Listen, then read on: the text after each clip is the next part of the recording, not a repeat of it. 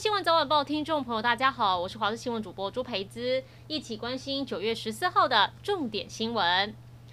国军汉光三十七号演习进入第二天，模拟中国解放军在发动全面战争前，先以特工斩首方式攻击我国大台北政经中心。陆军关渡指挥部出动云豹装甲车等战力，阻止解放军特工部队由淡水河直攻总统府。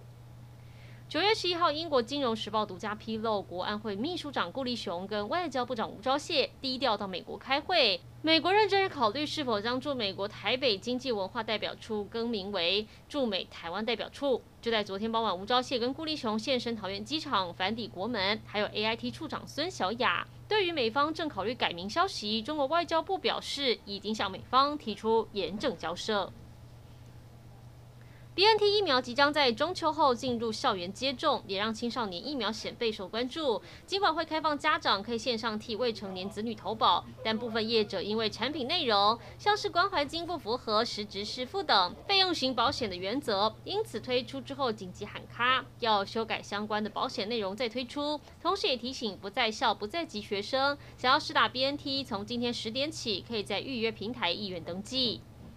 昨天下午，在仁义潭水库，一个嘉义县新港分队的翁姓消防员在进行潜水训练时突然失踪，被找到救出来的时候已经没了呼吸心跳，送医抢救还是宣告不治。目前初步了解，氧气瓶内压力一百二十磅，气体应该充足，装备也很完整。没想到还是传出噩耗，这让家属跟分队同仁无法接受。到底是因为溺水或其他健康因素，都要等相验结果才能知晓。美国疫情延烧，现在全美因为新冠病毒死亡人数已经超过六十六万。为了早日摆脱疫情，美国总统拜登下令准备为符合资格的民众施打第三剂疫苗。但是医学期刊《刺格针》有一篇文章指出，对于民众而言，现在没有必要急着打第三剂。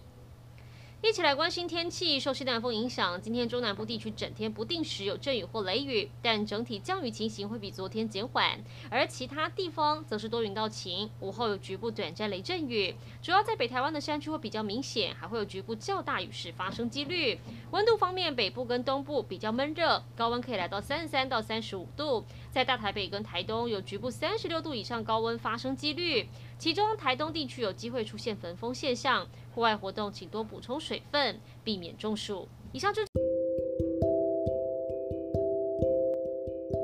这节新闻内容，感谢您的收听，我们再会。